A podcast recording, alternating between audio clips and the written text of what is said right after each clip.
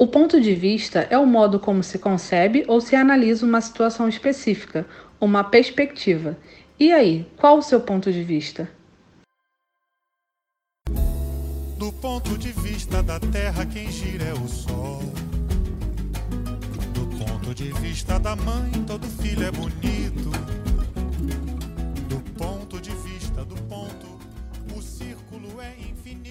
Fala pessoal, chegamos ao terceiro episódio do podcast Entre Pontos de Vista. E nesse episódio a gente vai concluir o assunto sobre EAD, né? Nesse ponto a gente vai falar sobre o ensino superior e como isso funciona para alunos e professores. Beleza, Del Rio? Estou aqui com você mais uma vez. Beleza, cara. E aí? Bom, a gente é, falou bastante já, na verdade, né, sobre EAD, vários pontos aí. Se você não ouviu ainda, ouvinte, né, você pode conferir aí o episódio anterior. Então, a gente vai mais, na verdade, nesse aqui, é, puxar para o ensino superior e mostrando aqui nossas experiências, algumas é, alguns depoimentos que a gente recebeu na nossa pesquisa do Instagram, além dos nossos convidados também. Então, beleza, vamos lá, vamos pro programa.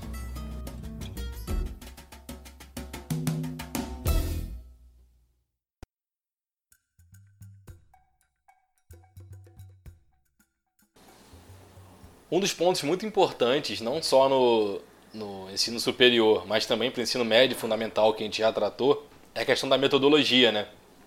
Nem todo mundo está preparado para dar uma aula online, que é bem diferente do que dar uma aula presencial.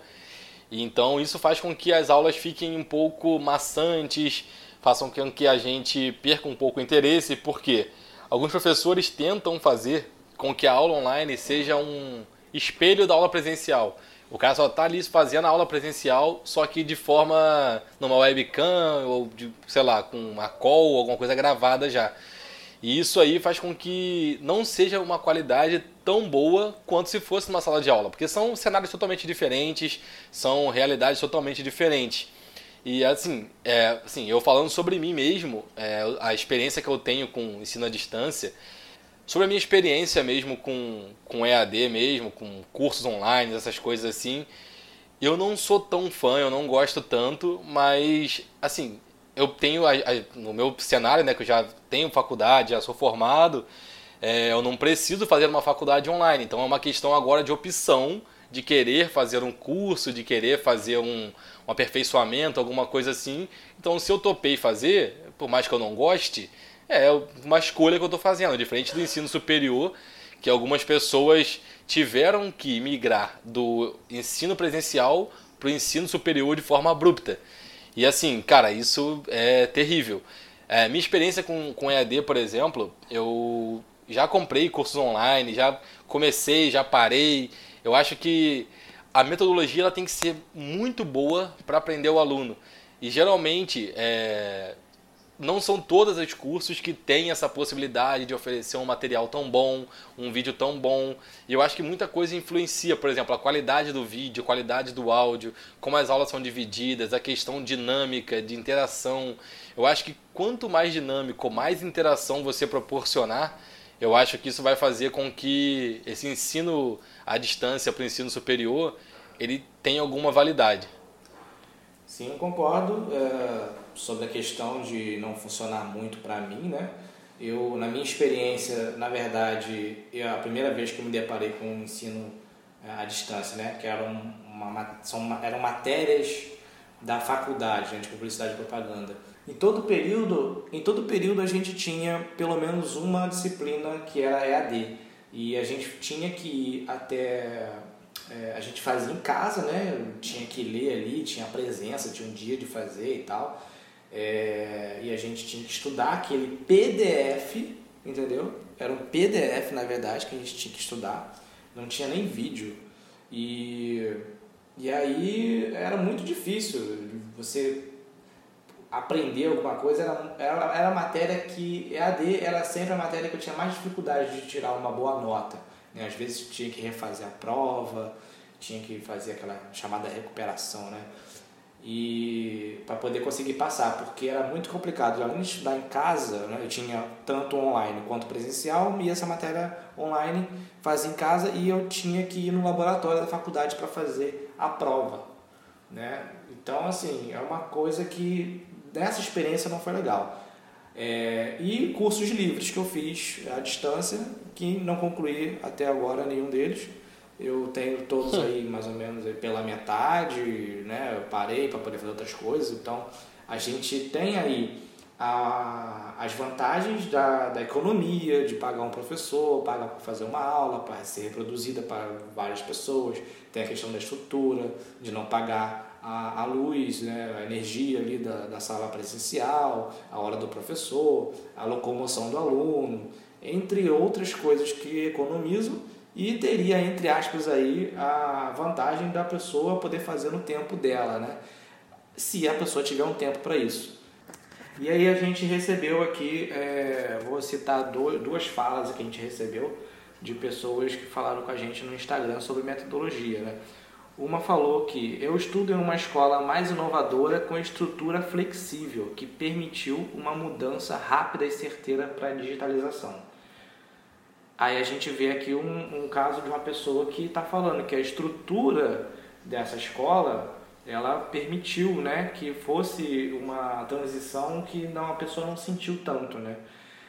É, e assim, um ponto até sobre essa questão da flexibilidade né, dessa, desse colégio, desse curso aí que a pessoa mencionou, a gente tem que tentar entender também que a gente falou, né, sobre a mudança abrupta que aconteceu de quem escolheu um curso presencial e do nada o negócio virou um, um, uma aula online.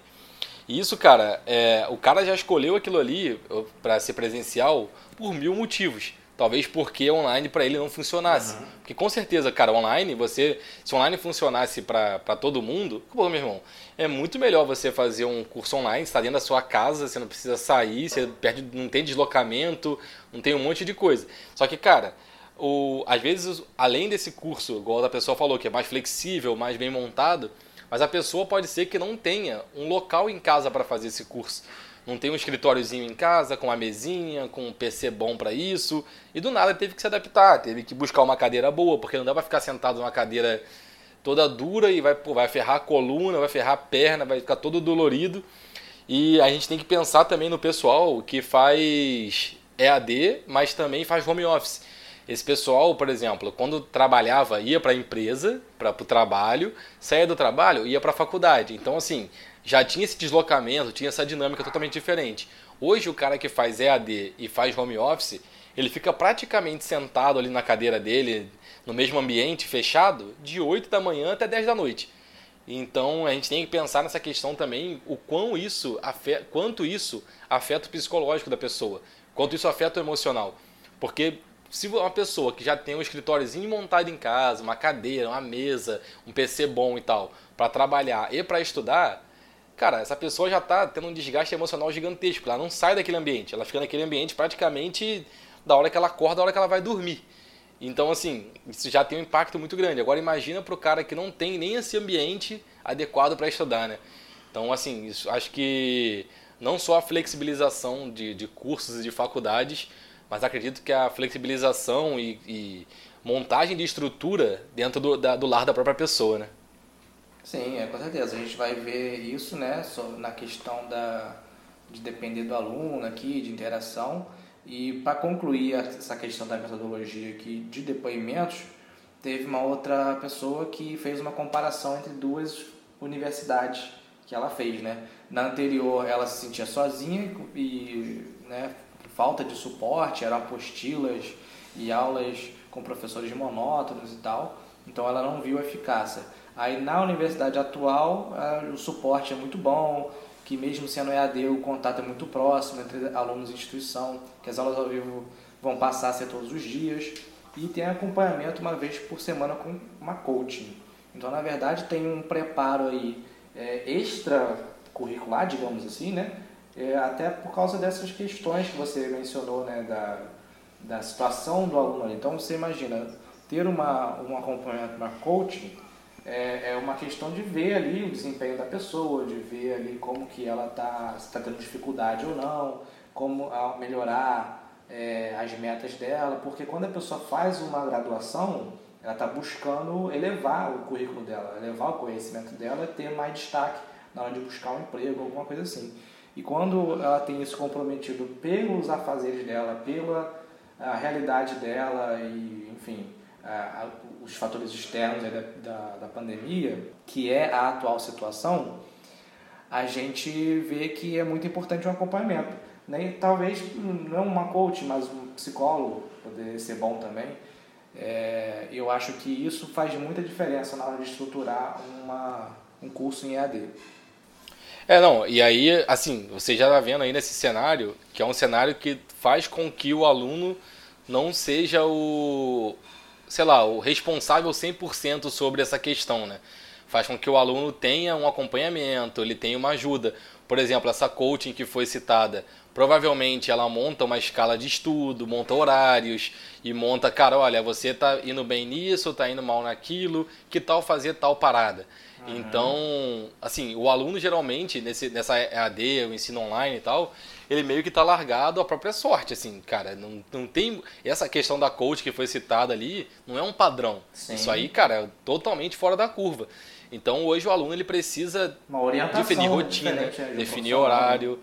Exatamente, exatamente. Ele precisa, cara, definir rotina, definir horário. Ele tem que falar assim, cara, peraí, hoje é segunda-feira, eu tenho aula de Ciências Sociais 1 e tenho aula de tal parada. Ele tem que estudar aquelas duas matérias naquele dia. Que se ele deixar passar uma, ele vai embolar a matéria porque ele vai ficar com aula para trás. E aí, tipo, quando você falta uma aula na faculdade, você faltou uma aula, depois vai na outra aula, você já perdeu uma parte da matéria.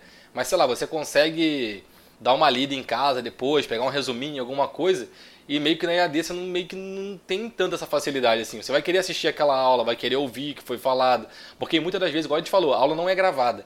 E se a aula não é gravada, você não tem onde buscar aquilo, você não tem um caderninho de alguém. Assim, provavelmente tem gente que está anotando e tal, mas, cara, você perdeu 100% daquele assunto ali. Você vai pegar muito beiradinha de assunto ali que não vai ajudar tanto. E faz com que você vá lá e se force a ouvir aquela matéria, que force a ouvir aquela disciplina. E assim, cara, é, eu acho que é muito desgastante. Assim, a faculdade toda ser, ser EAD, não para o cara que escolheu fazer realmente EAD, porque o cara que escolheu realmente fazer EAD, assim, o cara escolheu realmente porque ele viu que se dava bem e tal, cara, para ele tá tudo normal. Eu acho que a ideia mais é falar sobre como que as pessoas estão lidando com isso nessa alteração, né, na mudança, saindo do presencial para EAD mesmo, né? E sem contar, cara, que a gente tá falando sobre esse negócio do acompanhamento da coaching, que é uma coisa bem diferente. Eu só não sei, eu até posso perguntar depois à pessoa, eu só não sei se esse acompanhamento da coaching, se ela seria individual, de fato, né? A pessoa falar ali e tal, diretamente com o coach, porque seria uma coisa é, eu não sei como seria a logística disso, quantos alunos vão precisar falar com um coach por dia. Enfim, isso, isso me faz pensar que de repente a, a coaching ela acompanha de uma forma assim, ela também grava ali um vídeo e fala assim, igual você falou, né, de montar uma grade, de falar, de orientar. É, eu não sei se esse acompanhamento aqui é realmente individualizado, é, porque logisticamente, se você ampliar isso para o Brasil, eu não sei se a pessoa dá conta, entendeu? É, não, é realmente, assim, talvez a pessoa não seja 100% individual, assim, tipo, o cara tem uma, uma análise individual, e aí ela vai acabar pegando para a turma e falando, cara, olha, essa semana a gente tem isso, tem aquilo outro, que tal fazer dessa forma, mandar uma grade para a turma, uhum. mandar uma, um, um norte, né, dar um norte para a turma como um todo, porque tá todo mundo no mesmo barco, Sim. né. Mas aí eu não sei realmente também se se funcionaria tão bem quanto se fosse uma pessoa só, só que se uma pessoa só para ser individual seria logisticamente bizarro, né? Uma pessoa lidar com, sei lá, 40, 50 realidades diferentes em cada turma. Não é, obviamente não uma pessoa só como coach, né? Mas teria que ter bastante gente para orientar. É, ou então é feito um hangout, né? Com todos os alunos ali no horário, enfim. Mas a gente pode falar agora sobre a questão do aluno, né? Porque muitas pessoas elas afirmam que não importa a metodologia, importa mais a, força de vontade, né? O, que a pessoa quer. Porque quem quer dá um jeito, né? Essa frase aqui da meritocracia. Hum. Então a gente vê é. que é, muitas pessoas têm uma visão de que depende mais do aluno do que. Não, não querendo dizer que essas pessoas que falaram essas frases aqui logicamente pensam que depende só do aluno, mas que o aluno tem sim uma importância muito relevante. Exatamente, é. E uma das frases que a gente recebeu foi: você precisa desenvolver uma rotina, caso não tenha, e tem que ter disciplina.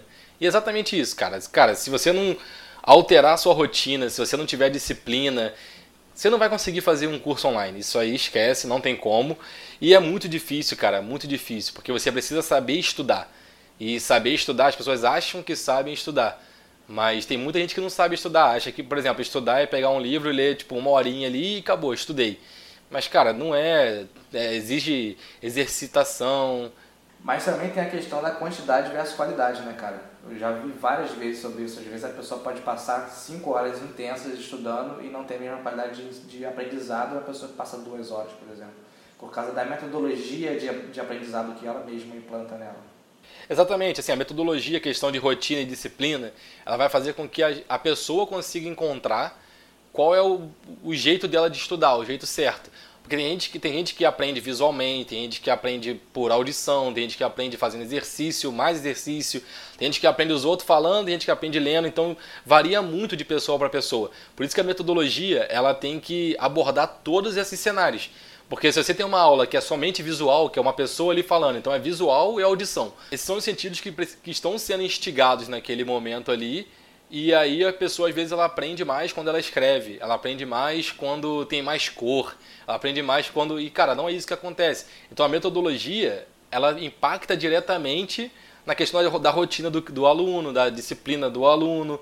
Porque, cara, Sério, não tem, não tem como. O cara tá assistindo uma aula ali, aquela, aquela tela parada da webcam no rosto de alguém falando, e aí aquele monte de quadradinho na tela, um monte de gente participando da aula, ou então uma aula gravada, um cara numa sala falando como se estivesse realmente numa sala de aula. Mas assim, cara, é, a metodologia ela realmente impacta na rotina do aluno, porque ele vai ter que mudar a rotina dele de acordo com a metodologia. Se a metodologia estiver sendo muito bem executada, fica mais fácil do cara montar a rotina. E a gente tem professores, por exemplo, que, cara, tem plano de aula de pro ano todo já há 20 anos, tá ligado? O cara já tem a matéria pronta ali, tipo, no cadernão, ele só vai mudando uma coisa ou outra e vai aplicando aquela matéria ali, aquele, aquele exercício que ele já fez na vida dele já no passado, todos os anos. Então o cara vai lá, só chega na sala, explica a matéria, porque o cara domina aquele assunto, mas já está tudo pronto. E aí esse cara ele tem que, caraca, alterar totalmente o que ele tinha anotado, totalmente a metodologia dele, para que ele consiga captar a atenção dos alunos, né? E assim, é, a gente tem, teve, a gente falou no outro episódio da, das crianças, de adolescentes e tal. E cara, a gente agora tem o adulto. O adulto provavelmente, provavelmente o adulto, ele é o pai daquele programa anterior do ensino fundamental, do ensino do ensino médio, que, cara, além de ter que lidar com a educação do próprio filho, agora tem que lidar com a própria educação e tem que lidar com a casa e com outros problemas. Então, assim, é uma coisa que eu acho que suga muito o emocional também, né? Até porque existe essa demanda da sociedade, na hora de você buscar um emprego, uma coisa assim, de você ser especializado em alguma coisa, de você ter ali, é, nem sempre, né? nem em todos os casos, mas de você ter uma graduação, de você.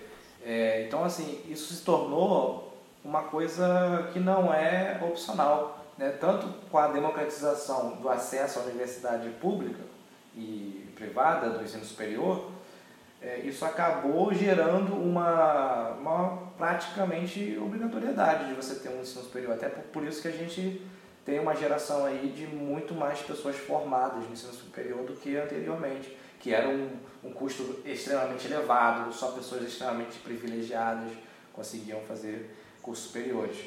Então, isso é, é a, a, questão de precisar do ensino superior é essa.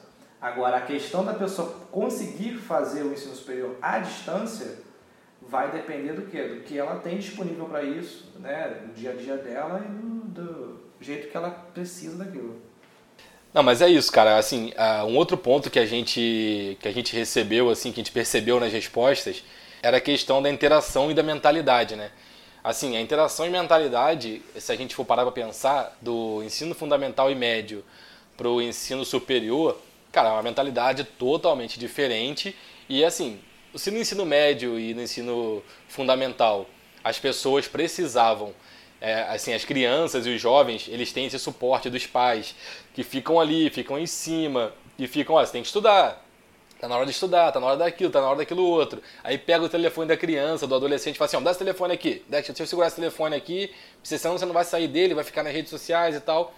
Cara, o, o adulto já, o cara que tá fazendo já o ensino superior, ele vai ter que ser o próprio pai dele nessa situação, né? Ele vai ter que falar assim, cara, eu não posso mais mexer no telefone nesse momento, eu tenho que segurar esse telefone, eu tenho que sair do Facebook, tenho que sair da, do Instagram, eu tenho que, sei lá, desligar a minha série da Netflix, tá na hora de eu estudar. E então, cara, é, a questão da mentalidade do adulto, ela acho que ela é uma mentalidade mais responsável e ela sabe onde o calo dela tá apertando naquele momento. Se ela tá fazendo uma faculdade, ela já tem na cabeça, cara, eu tô fazendo essa faculdade porque eu quero me formar nesse assunto, porque eu quero ser especialista nessa área, fazendo um curso online porque eu quero, sei lá, uma promoção no meu emprego, porque eu quero melhorar, faça gerenciamento do meu, do meu, da minha empresa. Então, assim, a mentalidade é totalmente diferente. Só que mesmo assim, a gente estava falando, aí assim, os outros, acho que todos esses pontos são correlacionados, né? Então assim, a dependência do aluno, a questão da metodologia, ela impacta também na mentalidade do adulto que está fazendo esse ensino superior, né? Sim, até porque o a pessoa que está fazendo o ensino superior, o adulto, ele já passou pela etapa anterior do ensino fundamental e do médio, ele teve já uma experiência, é, então, assim, mesmo que presencial, né? Então, ele tem uma ideia já da, da necessidade de precisar estudar. Na época que ele era criança, adolescente, ele tipo, não, não entendia por completo. Ele fazia porque tinha que fazer, era obrigatório, era um saco, era aquela coisa, não sei o quê. E justamente pelo que você mencionou sobre ter um pai ou a mãe para poder ficar estimulando, ou no caso impondo os horários e as obrigações, ainda mais reforça né, que é uma coisa obrigatória, que é uma coisa chata do meu dia. E essa questão da interação e mentalidade para o online que a gente está falando, é, se a gente fosse falar do ensino fundamental e médio, a gente teria que ver uma maneira de captar a a atenção do aluno que não fosse uma aula monótona, que não fosse uma coisa presencial, precisa ser mais interessante, precisa ser praticamente o Lucas Neto ensinando uma português. Então a gente, Exatamente. a gente precisa é, separar as coisas, porque a gente tem aqui no, no adulto o cara que tem uma necessidade diferente, o cara não tem uma obrigação porque o pai ou a mãe está mandando.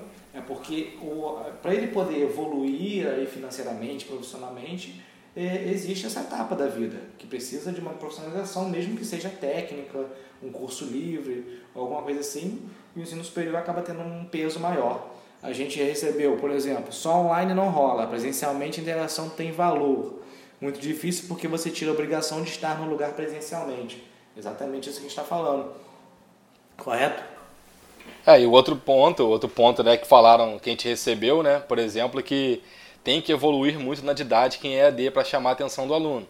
Prender a atenção de alguém quando a pessoa não está na sua frente é muito difícil. Exatamente o que a gente está falando aqui. Prender atenção com didáticas diferentes, prender atenção com formas de passar aquela, aquela informação de forma diferente, isso é muito difícil, não é todo mundo que consegue. É, cara, na sala de aula você às vezes aumenta o tom da sua voz, você, sei lá, tem professor que dá aquele dá um tapa no quadro para dar atenção na turma, assim, não sei se você já passou por isso. O cara dá um tapa no quadro assim, pum, ei pessoal, tava falando aqui, não sei o que lá, meio que pra dar a despertar naqueles caras que estão quase dormindo. E cara, no, no, no ensino online, por exemplo, Cara, tem amiga minha que já me falou, tô assistindo aula, tô na aula, tô presente na aula aqui, mas mutei a aula, não quero ouvir, por exemplo, tô vendo vídeo no YouTube. E assim, você tem essa, essa distração ainda. Você tá na frente de um computador, você tá com a possibilidade de mutar o que aquela pessoa tá falando, e você pode muito bem tá passando a aula ali e tá jogando videogame do lado. Assim, cara, cabe, vai de você, tá ligado? Então, exige muita disciplina, exige muito do professor também de ter essa, essa disposição de, de saber como passar essa informação, né? É, tem um outro ponto que a gente recebeu, por exemplo, até corroborando com o que eu acabei de falar, que é, eu me distraio muito fácil em sala. Imagina em casa. Saber que eu estou perto da minha cama, ou que eu estou no computador e posso ver série, ou qualquer outra coisa sem ser aula, me tira o foco. Então, assim, cara, você tem muito mais distração do que em uma sala de aula. Na sala de aula você fala assim, cara, minha distração é o quê? É meu celular? Cara, eu vou desligar o telefone, vou jogar ele dentro da mochila e vou focar na aula. Sei lá, se eu tiver com sono, eu vou levantar, vou beber uma água e tal. Mas, cara, você tá ali, está naquele momento, está vivendo aquele momento ali. Já no online, você, cara, pode viver mil momentos que você quiser. Você pode entrar num outro site durante a aula de YouTube para ver um vídeo sobre a própria, própria matéria. Você pode entrar no YouTube para ver um vídeo de aqueles caras que estão construindo casa no meio da floresta lá com barro e bambu. Você pode fazer qualquer outra coisa, cara. Pode fazer qualquer outra coisa. E aí você tem um universo de possibilidades que podem te distrair. Então por isso que eu acho que se a aula não te prender mesmo, de fisgar 100%, já era. Você não vai conseguir aprender direito. É, exatamente. A, última coisa aqui que a gente tem é você não ter um professor presencial dizendo que você tem que prestar atenção quando você desviar o foco. É claro que é, em situações em que o professor ele dá uma aula monótona ou ele está cansado mentalmente porque acabou de sair de três turmas seguidas e não consegue ter a mesma dinâmica numa quarta aula, né, o próprio aluno, mesmo não tendo tantas opções de distração, ele acaba encontrando uma. Ele fica desenhando no caderno, ele escreve na mesa, ele olha o ventilador, conta as rotações, ele olha o cabelo da pessoa ali. Então ele acaba encontrando uma coisa para fugir da monotonia, do tédio. Então é, mas isso mesmo assim, com essa frase aqui, você não tem um professor dizer para você prestar atenção. Se o professor for uma pessoa ali que chama atenção, que não ignora o fato do aluno estar disperso, ele vai falar, fulano, presta atenção. Ou então ele mesmo dirige uma pergunta para a pessoa, né? Coisa que não tem como acontecer numa aula gravada. Você, o professor do nada, isso é uma coisa bizarra, né? Tem como fazer numa videochamada. Se a videochamada tiver com todo mundo aparecendo na câmera. Todo mundo, nem todo mundo aparece, nem todo mundo tem câmera, nem todo mundo quer aparecer. Então, é, não tem como uma pessoa chegar e falar assim, pô, presta atenção aí, fulano. Às vezes o professor está dando uma aula no, no Zoom aqui, que está sendo muito utilizado, né? O cara está ali com 50 uhum. alunos ao mesmo tempo. Está tendo que prestar atenção no que ele está falando. E presta atenção em cada quadradinho ali, se está prestando atenção. Rapaz, isso aí é uma parada bizarra. Não dá, é muito difícil. Muito difícil mesmo, isso é muito complicado. E sem contar um pouco do constrangimento, né, cara? Porque eu acho que a vibe da sala de aula é uma coisa totalmente que a pessoa tá ali para isso, tal, o professor é uma autoridade, e ele chama atenção, e, e esse aquilo, ele, ele improvisa, e essa questão de lançar uma pergunta do nada, às vezes para testar se o cara tá prestando atenção, pô, isso é uma coisa recorrente, né? O cara, o próprio cara começa a ficar constrangido e passa a prestar atenção. Então, fazer isso no online pode gerar até uma parada meio um clima pesado ali e tal, porque o professor está sozinho, não tem ali uh, o olhar das pessoas. É uma coisa realmente muito diferente. Nesse programa a gente teve a presença dos nossos convidados, que são alunos e professores que estão passando por esse período né, de pandemia e ensino à distância. A gente tem a Júlia, que é aluna e já se formou no ensino superior à distância. A gente tem a Ana Luísa, que está cursando EAD nesse momento. E a gente tem também a professora Renata Guimarães, que tem vasta experiência em EAD, então ela vai contar um pouco sobre a experiência dela. Nós temos também a professora de ensino superior, Adriane Figueirola, de é, comunicação, e a professora e aluna, ao mesmo tempo, a Daiane Berriel.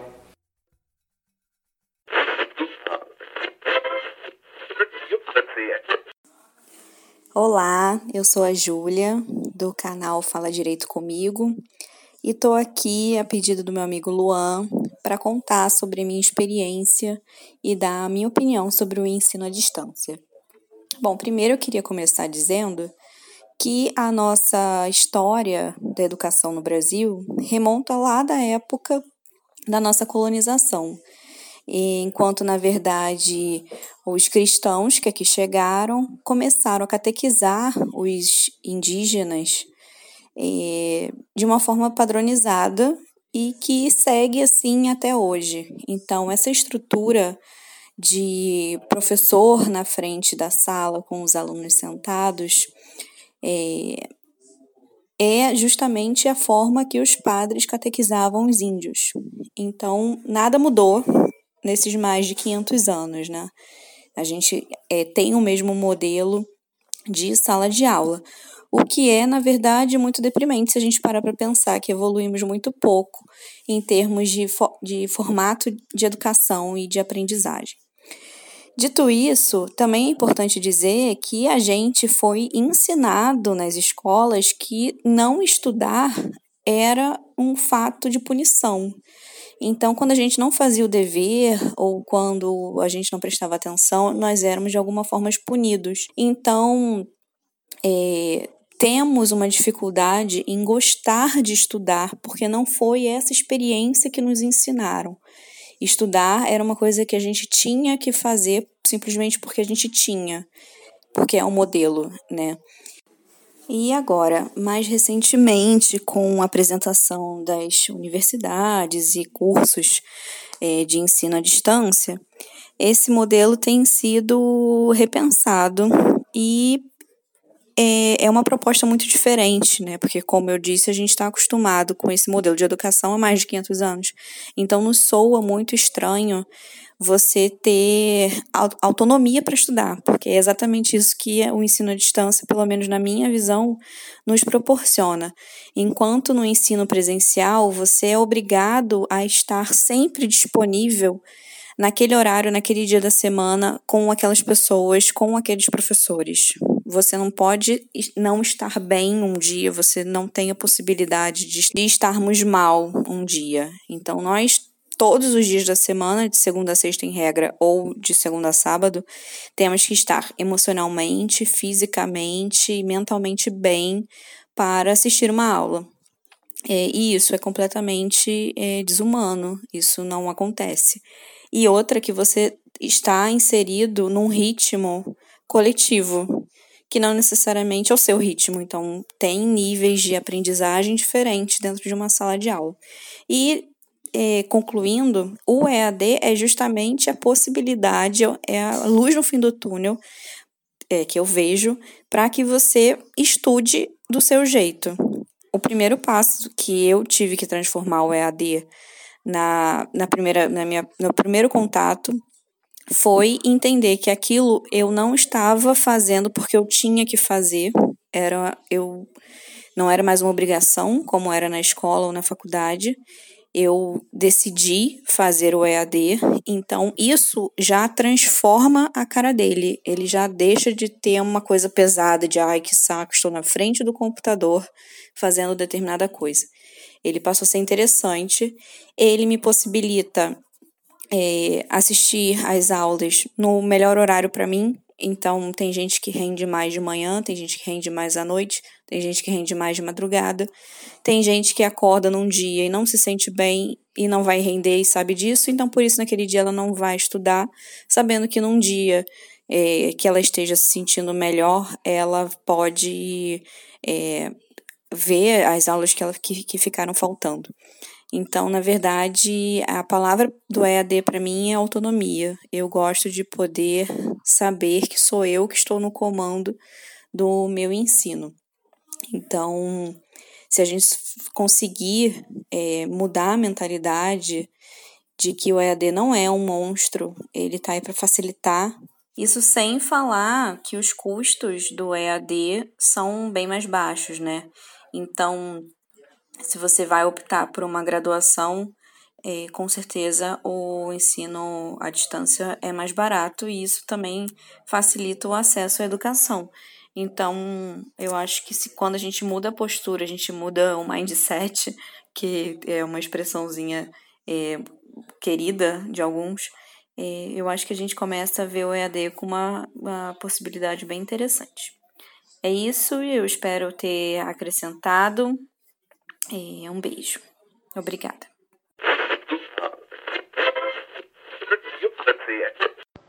Oi, pessoal, aqui é a Ana Luísa.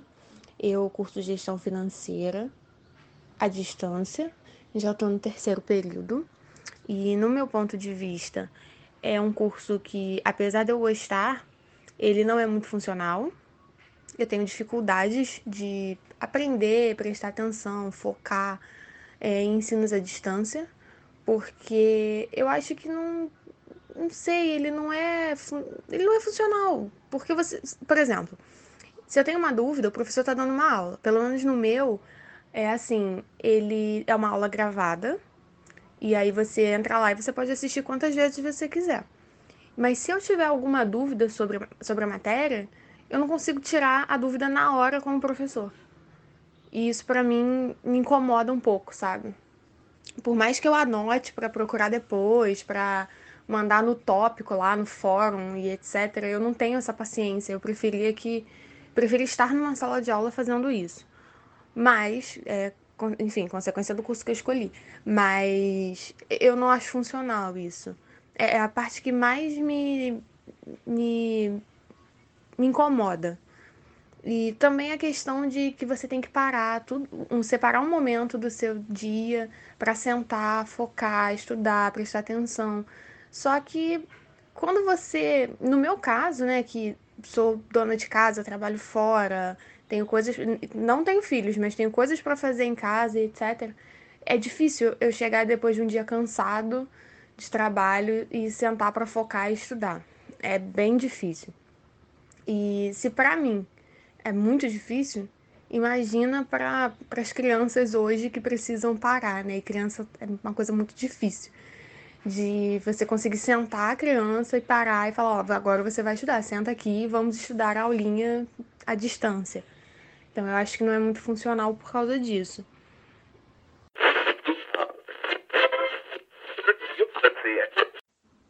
Olá, eu sou Renata, professora de inglês para fins específicos do Instituto Federal do Rio de Janeiro.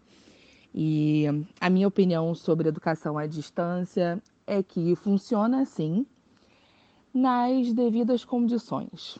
É, eu tenho um pouquinho de experiência nisso, porque eu já fui tutora de inglês para fins específicos e de linguística do CEDERJ. É, inglês para fins específicos no curso de Química, de licenciatura em Química, e é, Linguística no curso de Letras, Português e Literaturas.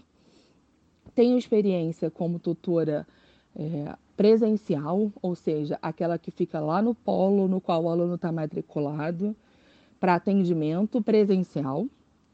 Uh, e por que, que eu digo que funciona nas devidas condições? Porque o CEDERJ, por exemplo, ele é voltado para isso, ele é voltado para o ensino à distância para atender aqueles alunos que não podem é, participar do ensino presencial, né? não têm condições por por trabalhar ou por morar longe da universidade que disponibiliza esse curso.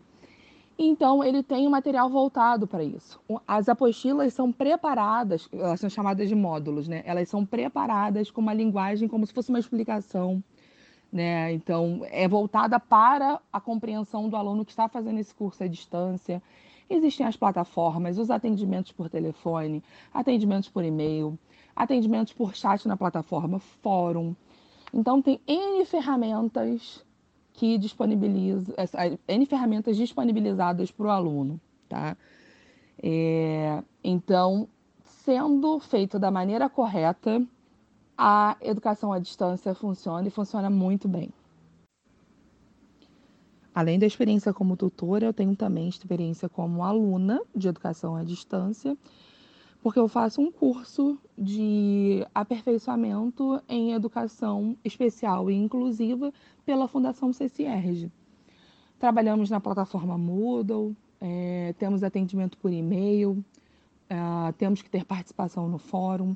Desde o momento da inscrição, nós tivemos, é, nós fomos informados da data é, em que nós deveríamos estar presencialmente para apresentar o nosso TCC então, ter essas, é, a possibilidade de, de conhecer essas datas é uma coisa que funciona muito bem na educação à distância, porque você sabe quando que você vai ter que estar presencialmente ou vai ter que fazer uma apresentação, um trabalho, né?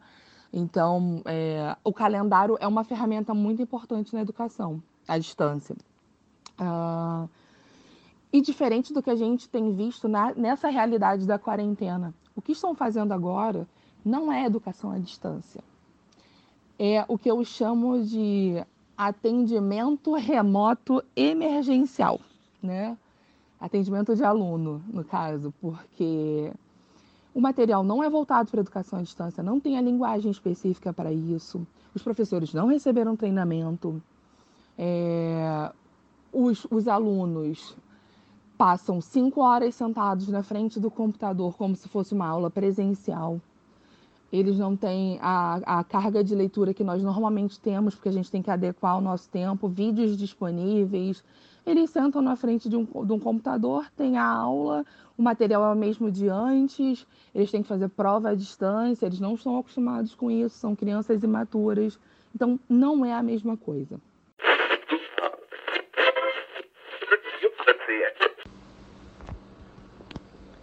Olá, eu sou a professora Adriane eu sou professora do curso de Publicidade, Propaganda e Jornalismo, doutora na área de comunicação digital e política. E hoje vou falar um pouquinho sobre essa adaptação das aulas para o mundo online. Ah, num primeiro momento foi bastante desgastante, tivemos que realmente recorrer à internet, recorrer a essas plataformas de videoconferência? Não foi fácil nem para o aluno nem para o professor, porque muitas disciplinas tiveram que ser adaptadas, muitas disciplinas práticas que usamos softwares tiveram que ser repensadas para um uso digital, um uso à distância, né? sem a presença, sem a adaptação do aluno ainda com o software. Né, com esse software de videoconferência, então foi bem complicado, é bem desgastante também, né? Eu diria que o trabalho triplicou, porque muitas vezes a gente tem que repensar toda a aula usando software. Né? A gente tem muita interação na sala de aula, estou vendo uma a interação nem sempre é a mesma, né? A interação é mais pelo chat do que pelo áudio, né? Poucos ligam câmera ou abrem microfone, eles preferem interagir pelo chat. Então, sim, é uma, é uma nova experiência é uma experiência que para alguns são positivos, alguns alunos acharam positivas, outros alunos não gostaram porque eles gostam da interação, eles gostam da sala de aula, eles gostam do debate. Não gera muitas vezes o mesmo debate, né? No início eles estavam mais empolgados, agora realmente nesse momento da pandemia eles estão cada, cada semana a gente sente um pouco, né? De, de cansaço já, pouco de desgaste, tanto físico quanto mental também. Então, tem isso também da pandemia. Tem a questão da internet. A internet não foi preparada para isso, nossa internet não é preparada. Né? Tem muito, muita queda né, nas ligações, todo tempo as ligações acabam caindo, então, principalmente nos horários de pico, entre 10 da manhã e meio-dia, entre 6 a 9 da noite tem uma queda gigantesca. Né? Então, realmente tem dificuldades que ainda nós não estamos preparados. Né? O ponto positivo é que realmente né, se aproxima quem está longe, realmente dá a possibilidade de outras pessoas fazerem cursos, pode ser uma probabilidade, mas hoje é bem difícil por causa da estrutura e do momento que a gente está vivendo, né? Claro que facilitou, claro que a gente conseguiu realmente colocar toda a nossa sala de aula, né? Isso é importante. A gente realmente está conseguindo fazer todo o conteúdo, online, mas a gente tem um desgaste da tecnologia, né, das conexões.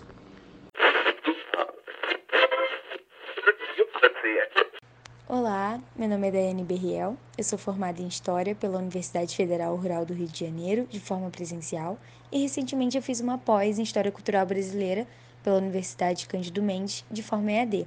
Eu vou falar um pouquinho sobre as principais dificuldades que eu enfrentei, tanto como aluna do EAD, tanto como professora agora em tempos de pandemia, que eu estou tendo que administrar as aulas para meus alunos 100% online. Bom, como aluna, o meu maior problema foi ter disciplina suficiente para assistir às aulas, fossem elas videoconferências ou aulas gravadas mesmo. Eu tive que criar uma rotina, horários, porque em casa a gente acaba tendo uma dificuldade de concentração, porque em casa eu era muito mais livre para ir ao banheiro a hora que eu quisesse, comer a hora que eu quisesse é, me distrair com outras coisas também. E nem sempre eu tinha também a resposta imediata do meu professor, o que causava um certo desinteresse da minha parte.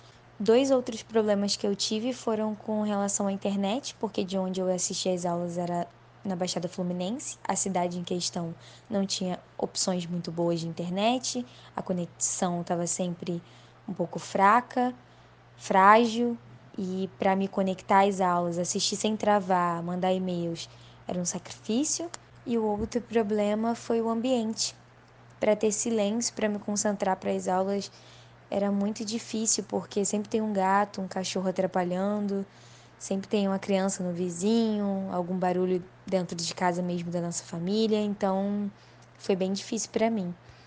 E como professora, eu estou enfrentando os mesmos problemas, com agravante de não ter os equipamentos, os materiais que eu tinha em sala de aula disponíveis, como retroprojetor, quadro, é, sempre tenho que improvisar nesse sentido, chamar a atenção de alunos de 14 e 15 anos, que é o meu caso, porque eu dou aula para nono ano, é muito difícil, é uma didática totalmente diferente, que nenhum de nós, como professor, é, estava acostumado. Então, eu vejo que os meus alunos também estão tendo as mesmas dificuldades que eu em casa, é, com relação à concentração e internet. Então, para mim, o EAD é um pouco mais difícil do que o presencial nessa questão de disciplina e possibilidade de acesso também. Findado o assunto de EAD, né? Acho que deu para traçar cenários, deu para a gente ver como é que são realidades diferentes para professores, para aluno, para pais, tanto no ensino médio quanto no fundamental, no ensino superior.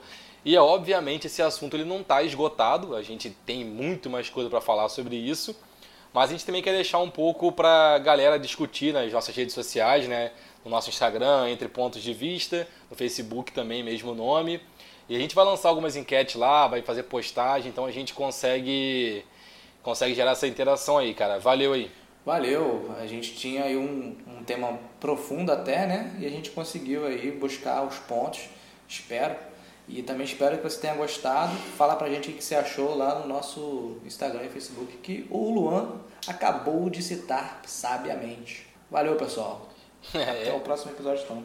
Valeu, pessoal. Até a próxima. Abraço.